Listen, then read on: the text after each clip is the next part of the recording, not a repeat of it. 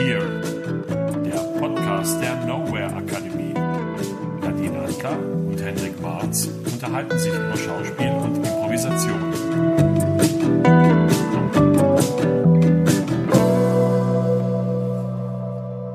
Ja, hallo, schönen guten Tag. Schönen guten Tag, auch von mir. Das ist Hendrik Marz. Das ist Nadine Antler. Und zusammen sind wir die Nowhere Academy oder Now Here Akademie, wie man das mag. Wie man das mag, genau. Wie man das mag, Ja. genau. Und ja, wir treffen uns heute wieder zu unserem Talk. Now and Here. Und heute soll es um das Thema gehen, im Moment sein versus eine gute Vorbereitung zu haben. Mhm. Und eine Frage, die sich stellt, ist ja, kann man überhaupt gut vorbereitet sein, wenn man wirklich improvisiert? Und wenn ja, was ist vielleicht eine gute Vorbereitung? Und äh, wo ist es vielleicht auch gut, keine Vorbereitung zu haben? Die kann ich jetzt aber nicht beantworten, die Nee. Frage, weil ich bin nicht im Impro so sehr beheimatet, sondern du kannst diese Frage Ich kann diese Frage beantworten, ich kann sie näherungsweise beantworten, aber vielleicht steigen wir damit ein, wenn du Meißner unterrichtest, Ja, da gibt es ja die sogenannte Emotional Preparation. ja. Was heißt denn das und wofür ist das gut? Emotional Preparation heißt, dass man, bevor man die Szene oder die Übung betritt, emotional vorbereitet ist und nicht kalt reinkommt. Also am Anfang ist es so, dass man klopft an der Tür ohne irgendeinen Hintergrund, emotional oder gedanklich und einfach nur guckt, was man von der Person, die im Raum ist, bekommt, an Impulsen, an Präsenz, an Erscheinung.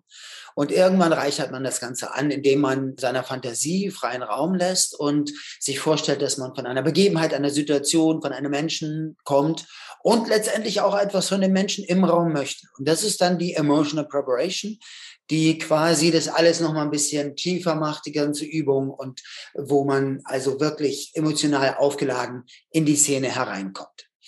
Das ist das Erste, was es aus der Schauspielerei dazu zu berichten gibt. Es gibt aber noch was Zweites. Und zwar ist das das Problem der Schauspielerei, des Sprechtheaters besteht doch daraus, dass wir wissen, was wir sagen. Das ist anders beim Impro. Also wir als Schauspieler haben ein Drehbuch oder ein Theaterstück und wir lesen das durch und wir wissen genau, was passiert und was die Figuren sagen. Und schon Kleist hat sich darüber Gedanken gemacht und hat gesagt, das ist ein Problem. Er hat einen Aufsatz darüber geschrieben, der hieß, glaube ich, über die Verfertigung des Gedankens beim Sprechen. Und er hat äh, darüber philosophiert, wie man dem Abhilfe schaffen kann.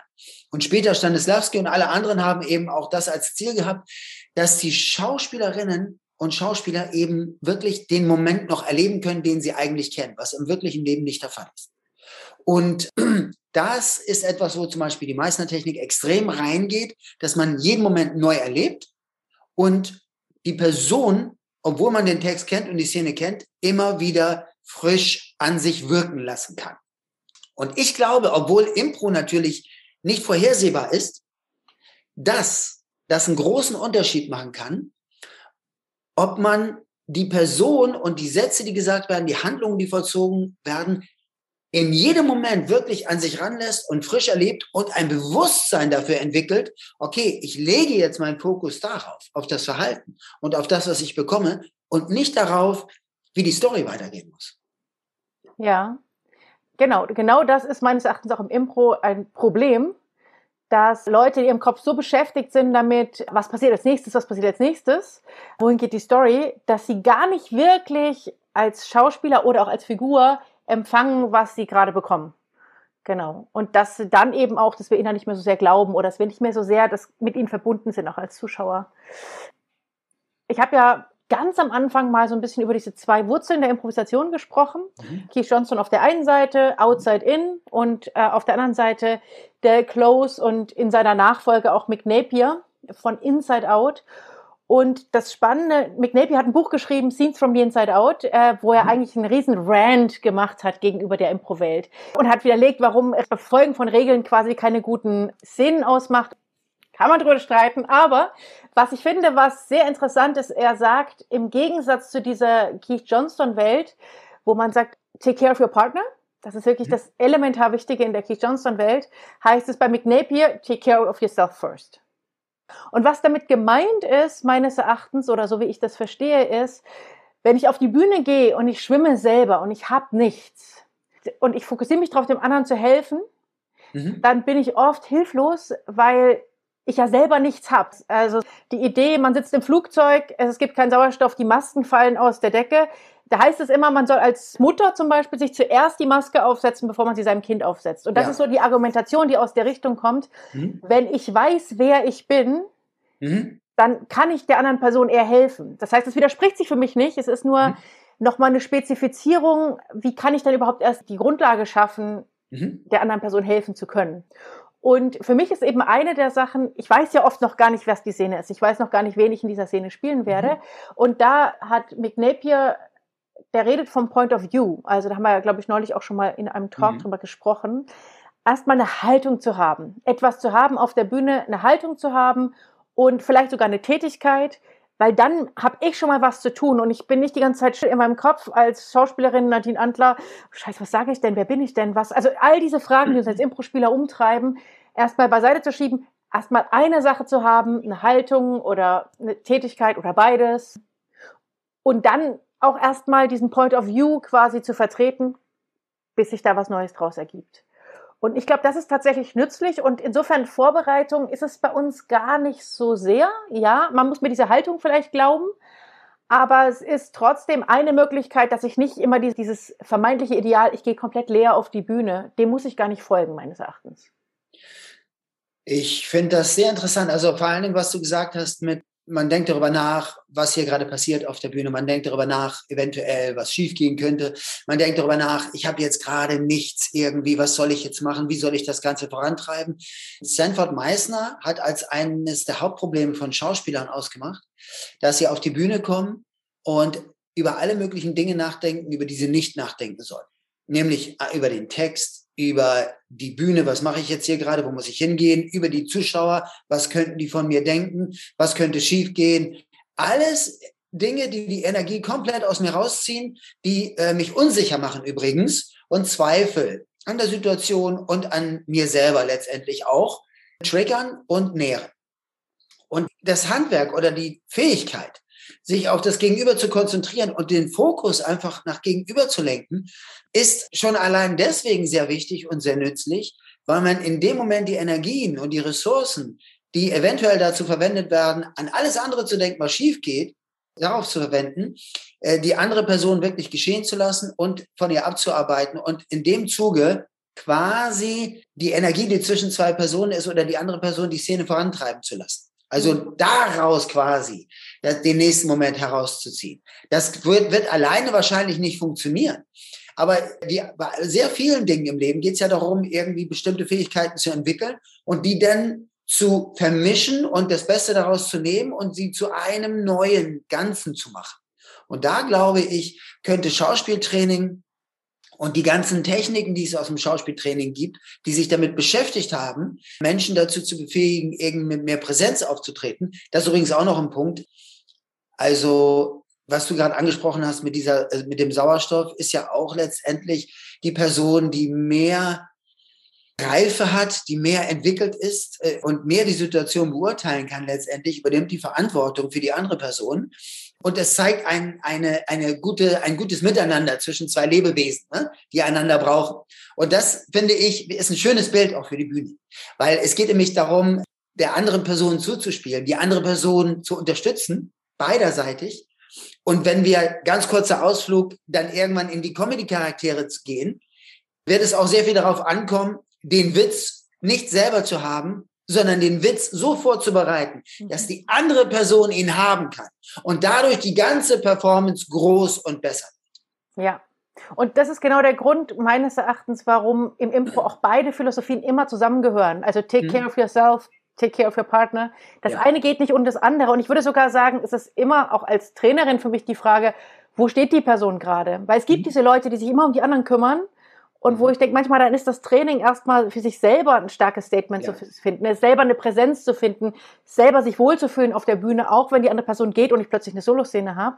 Mhm. Und es gibt Leute, die so bei sich sind, wo ich sage, ja, dann ist das Training vielleicht eben auch eher für die Person, wirklich beim Gegenüber zu sein und, wie du sagen würdest, von dem Gegenüber abzuarbeiten. Aber das, was mhm. du beschreibst, dass man sich ständig mit den Sachen beschäftigt auf der Bühne, die einen nicht beschäftigen sollten, kenne ich auch sehr gut aus meiner eigenen Bühnenzeit.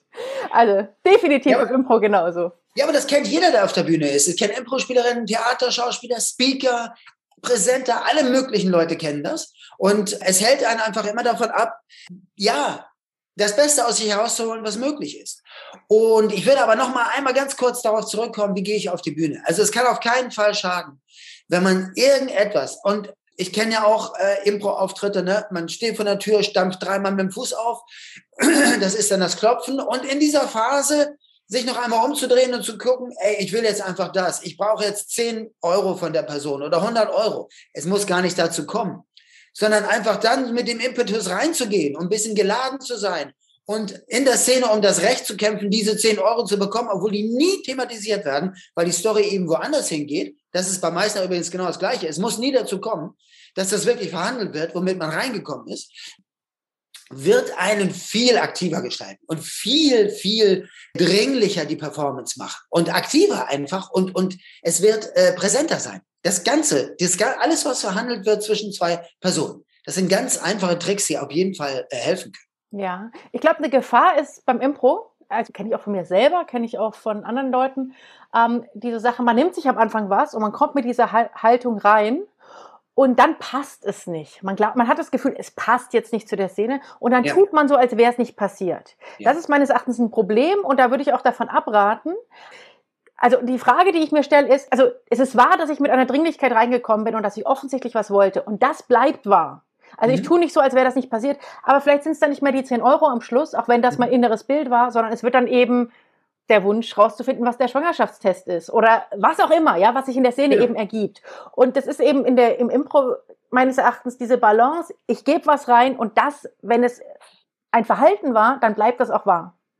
Ja. Wenn es ein Verhalten ganz, war. Ja, ich glaube, ein ganz großer Schritt ist, dass zum Beispiel Ivana Czabak, auch eine Lehrerin, die äh, sehr viel für die Schauspielausbildung äh, weltweit gemacht hat, die in unserer Ausbildung auch vorkommen wird, hat zum Beispiel immer viel daran gearbeitet, dass man eine Substitution hat, also, also die Figur, mit der man redet gerade im Skript, substituiert mit jemandem, den man kennt aus dem wirklichen Leben, mit dem man eventuell noch Beef offen hat, mit der man etwas zu, regeln, zu regeln hat, unfinished business, so dass es gar nicht um die Person geht, die im Skript ist, sondern um eine völlig andere Person. Und das ist ein gutes Beispiel dafür, dass es überhaupt nicht thematisch mit dem zu tun haben muss, was da gerade passiert. Es geht nur darum, dass man die Dringlichkeit bekommt und diese Kompromisslosigkeit, mit der anderen Person in Kontakt zu treten, die unheimliche Energie entwickelt und die einfach einen dazu befähigt, irgendwie die Szene nicht auströpfeln zu lassen, sondern bis zum Ende, bis der Vorhang kommt, bis das Licht ausgeht, bis man abgeht, wie auch immer es ist, wirklich zu kämpfen. Hm. Also äh, das Thema ist ja im Moment sein und Vorbereitung. Deshalb will ja. ich ja noch mal ein bisschen spezifischer rangehen. Was genau würdest du sagen, Hendrik, ist ein Ratschlag, den du Leuten geben würdest, um mehr im Moment zu sein? Ähm, also der erste Ratschlag, den ich geben würde, um mehr im Moment zu sein, ist nicht daran zu denken, was ich will, sondern das zu nehmen, was ist. Also, wenn ich jetzt, und ich gehe mal jetzt vollkommen weg von dem, was wir machen, wenn ich einen Speaker trainiere, dann sage ich ihm oder eine Speakerin, denke nicht daran, wie du auftrittst, wie du wirkst, was du erzählen möchtest, sondern sorge dafür, dass das Publikum Kontakt mit dir hat. Dass du Kontakt aufnimmst zum Publikum. Dass du dir Menschen raussuchst und ihnen in die Augen guckst und mit ihnen zusammen hier eine halbe Stunde auf der Bühne bist. Alles andere weißt du sowieso, was dein Thema ist. Darüber kannst du im Schlaf reden, weil du bist Experte in dem Thema oder Expertin. Aber dein Job ist, hier einen Kontakt herzustellen, eine Präsenz zu entwickeln, eine Energie zu entwickeln zwischen Publikum und dir.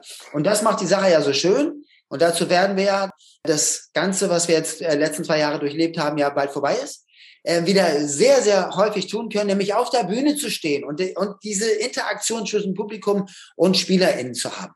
Und, und das ist das Allerwichtigste, dass man quasi, sei es als Speaker, als Schauspieler oder als Impro-Spielerin, das, was man eigentlich hatte, um, um was es einem geht, eigentlich so ein bisschen nach hinten kommt. Das kommt sowieso, weil Storytelling können sie sowieso und den nächsten Moment irgendwie erfinden. Aber den Kontakt herstellen und ähm, die andere Person wirken zu lassen, ihr mal wirklich in die Augen zu gucken und einfach mal zu gucken, was sehe ich da in den Augen, was kriege ich an Energie, was will ich, will ich hin, will ich weggehen, wie auch immer Das ist sehr wichtig und all das sieht das Publikum. Und das trainiert man ja auch im Meistertraining. Wenn du sagst, okay. vom Gegenüber abarbeiten, ist ja. es ja genau das, aufnehmen, was ist. Und ich Auf würde sagen, im Improvisation, in der Improvisation heißt es, also ist es genau das, was du sagst. Äh, der Tipp, um im Moment zu sein, ist wirklich wahrzunehmen, was passiert denn jetzt gerade wirklich. Weil meistens, wenn die Szenen schlecht, äh, schlecht laufen, hat, mhm. haben wir zwei oder mehr Impro-SpielerInnen, die dann anfangen, ach shit, wie könnte ich die Szene retten? Wo, mhm. könnte die Geschichte hingehen? Und wenn zwei Leute unabhängig voneinander, also wenn die sich vereinzeln und dann anfangen zu plotten, wird's immer schlimmer. Dann haben wir zwei genau. Universen. Und deshalb würde ich immer sagen, wenn es schlecht läuft, ist eigentlich die Herausforderung, wieder Kontakt aufzunehmen und festzustellen, was ist die Situation jetzt gerade. Genau. Und Dave Rosowski, der spricht von, wenn die Wahrheit des Schauspielers mit der Wahrheit der Figur zusammenfällt, mhm. dann hat man einen Moment der absoluten Wahrheit. Das heißt, mhm. für mich ist es genau das eigentlich, was wir auch trainieren, nämlich im Meistertraining geht es darum, wirklich ehrlich zu sein mit dem, was ich sehe. Lächelt der Schauspieler ein bisschen, wenn er mhm. diesen Satz sagt, obwohl er sagt, ich hasse dich, aber er lächelt ein bisschen. Mhm. Und ganz häufig sehe ich, dass wir Impro-Spieler innen dann eben ganz nett sind und sagen, na ja, der hat ja gesagt, ich hasse dich, also will er das ja auch spielen, auch wenn er es nicht tut. Also nehme ich das. und dann wird's immer schräger, weil wir mhm. nicht mehr glauben, was da passiert. Aber wenn man sagt, okay, aber du lächelst. Also, und man geht darauf ein, genau. dann kriegt die Szene oft wieder so eine Energie, weil man merkt, okay, die sind wirklich beieinander und die sehen wirklich die Dinge. Und dann hat es vielleicht einen anderen, einen anderen Twist, als man vorher dachte. Ja. Genau. Oder, das ist nämlich der externe Impuls, den man sich dann holt, dass du quasi die andere Person studierst, beobachtest und wirklich genau äh, dir den Impuls holst. Oder du hast einen eigenen Impuls. Das Ding geht nicht weiter und du lässt einfach diesen Impuls raus und die, die, die irgendwie, ey, fuck it, it doesn't work. Und der andere, was meinst du? Ja, das hier, das funktioniert null. Und dann wieder einen neuen äh, Moment daraus zu nehmen und quasi die Story in eine völlig andere Richtung zu gehen. Oder dann wieder irgendwie, äh, vielleicht fällt einem etwas ein, aber den eigenen Impuls, der wirklich in einem wohnt, komplett rauszulassen. Oder ihn zu kanalisieren, ihn zu nehmen und dann wieder in eine andere Richtung zu lenken. Aber was du eben am Anfang gemeint hast, ist, dass man da versucht, es zu retten, dass man den Impuls unterdrückt und dann nur noch damit beschäftigt ist, Gott, wie geht das weiter? Wie geht das weiter? Wie kann ich, was kann ich jetzt machen? Was, was, was? Wie komme ich heraus aus der Situation? Das friert einen ein. Das friert ja. Menschen auf der Bühne ein. Komplett.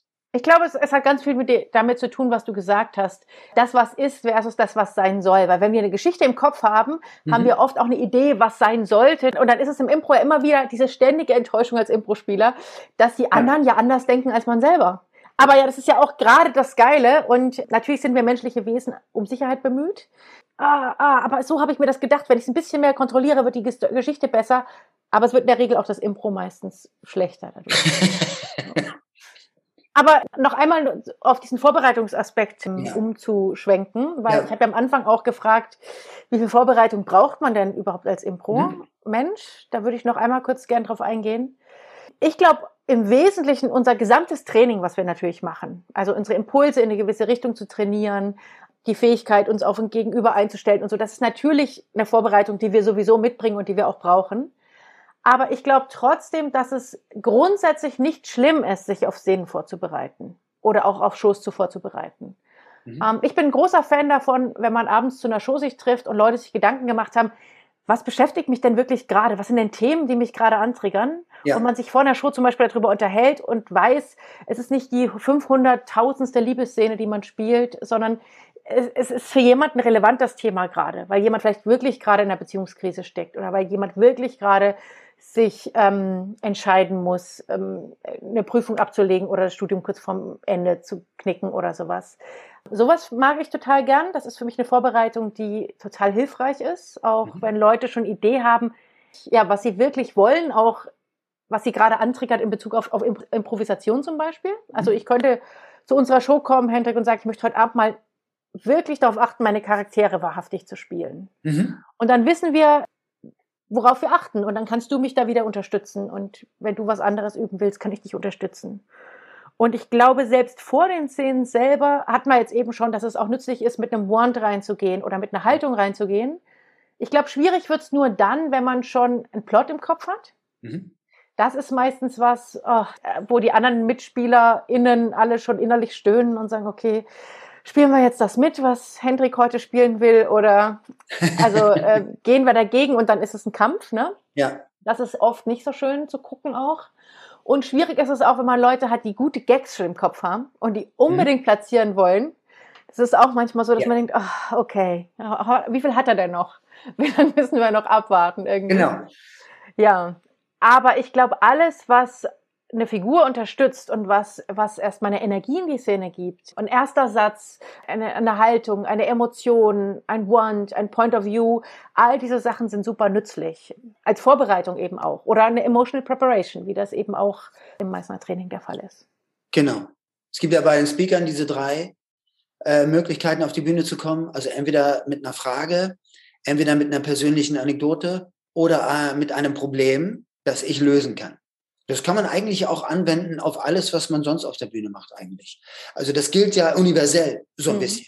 Auf jeden Fall sollte der erste Moment schon mal echt ganz cool sein. So. Also man nicht irgendwie reinkommen, sondern mit einem Kabum reinkommen. Und das, was du eben noch gesagt hast, das gibt es beim Meißner übrigens auch. Es gibt Menschen, die nehmen sich vor, zu einem ganz bestimmten Punkt zu gelangen. Oder zum Beispiel reinzukommen in den Raum, obwohl die Person im Raum das nicht möchte. Und dann merkt man irgendwie, ich verhandle nicht darüber, dass ich reinkommen möchte, sondern ich dränge mich rein, nur um auf der Bühne quasi zu sein und meinen Moment zu haben. Und du merkst das der gesamten Übung an, ne? dass da irgendwas schwelt zwischen diesen beiden Menschen, weil der Moment nicht echt war.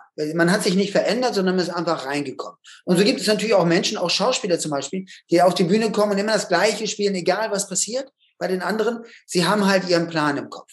Und das, glaube ich, kann eine Falle sein. Da ist große Gefahr drin. Und was ja. du auch noch gesagt hast, Charaktere hast du nicht gesagt. Das wollte ich jetzt auch noch sagen, genau. Dann sag du es. Ja, also ähm, eine Möglichkeit, natürlich meinem Gegenüber was zu schenken, ist auf die Bühne zu kommen und schon eine Idee einer Figur zu haben. Ja. Oder die Haltung eben auch einer Figur. Oder ja, mit einer besonderen Stimme reinzukommen, mit einer besonderen Körperlichkeit, die ich sonst nicht habe und eben schon mit einer Beziehung auch. Ne? Ich, ich nehme ganz klare Haltung gegenüber dem Gegenüber ein. Mhm. Und damit ist es natürlich auch meistens ein Geschenk schon fürs Gegenüber. Aber dieses Thema wird uns ja nächste Woche beschäftigen, Hendrik. Ja. Genau, weil nächstes Wochenende, Wochenende, nächste Woche beschäftigen wir uns mit dem Thema Figuren und Charaktere. Ja. Die haben nämlich auch einen großen Platz in der Ausbildung. Ja, und ich glaube, es gibt einen großen Unterschied zum Beispiel auch, wie man sich Figuren erarbeitet für einen Film mhm. und wie man sich Figuren erarbeitet in der Improvisation. Und eben auch die Frage, wie glaubhaft sind meine Figuren, auch wenn sie vielleicht weit weg sind von mir. Das ist ja auch eine genau. interessante genau. Frage. Genau. Ja. Dann vielen Dank dir, Hendrik. Danke dir, Nadine. Wir sehen uns nächste Woche. Jawohl. Tschüss. Tschüss.